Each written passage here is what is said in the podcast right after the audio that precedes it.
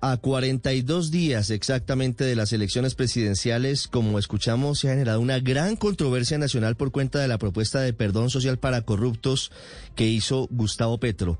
Y la controversia se ha producido por las contradicciones y diferentes versiones que Petro y su campaña han tenido frente a la visita de su hermano Juan Fernando al corrupto ex senador Iván Moreno Rojas además de otros condenados en el pabellón de la parapolítica en la cárcel La Picota de Bogotá. Veamos. Inicialmente Gustavo Petro dijo que Iván Moreno se ha ofrecido como gestor de perdón social que él mismo, Petro, había planteado esa posibilidad de hace varios años en el Congreso de la República y luego cambió su versión y dijo que su hermano actuó de manera autónoma.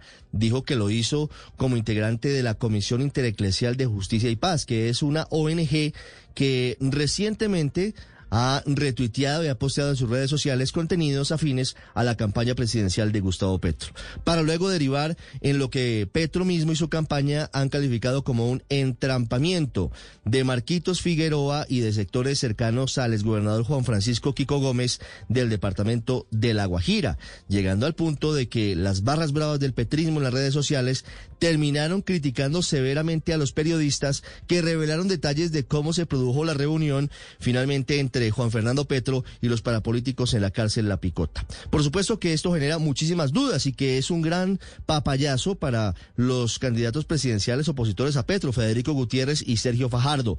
Pero las dudas quedan eh, en el tintero y a la espera de que sean respondidas por Gustavo Petro a pesar de que él intenta desmentir todas ellas. Este es un acuerdo electoral que se hace con sectores detenidos en la cárcel. ¿Actuó Juan Fernando Petro a nombre propio o a nombre de la campaña? ¿Cuál es el papel de Juan Fernando Petro en la campaña presidencial de su hermano Gustavo? ¿Qué significa hablar de perdón social para los corruptos? ¿Eso implica amnistías o indultos? En cualquier caso, deja muchos más interrogantes que deberían ser respondidos por Gustavo Petro en los próximos días esta controvertida y para muchos inconveniente visita de su hermano a la cárcel La Picota de Bogotá.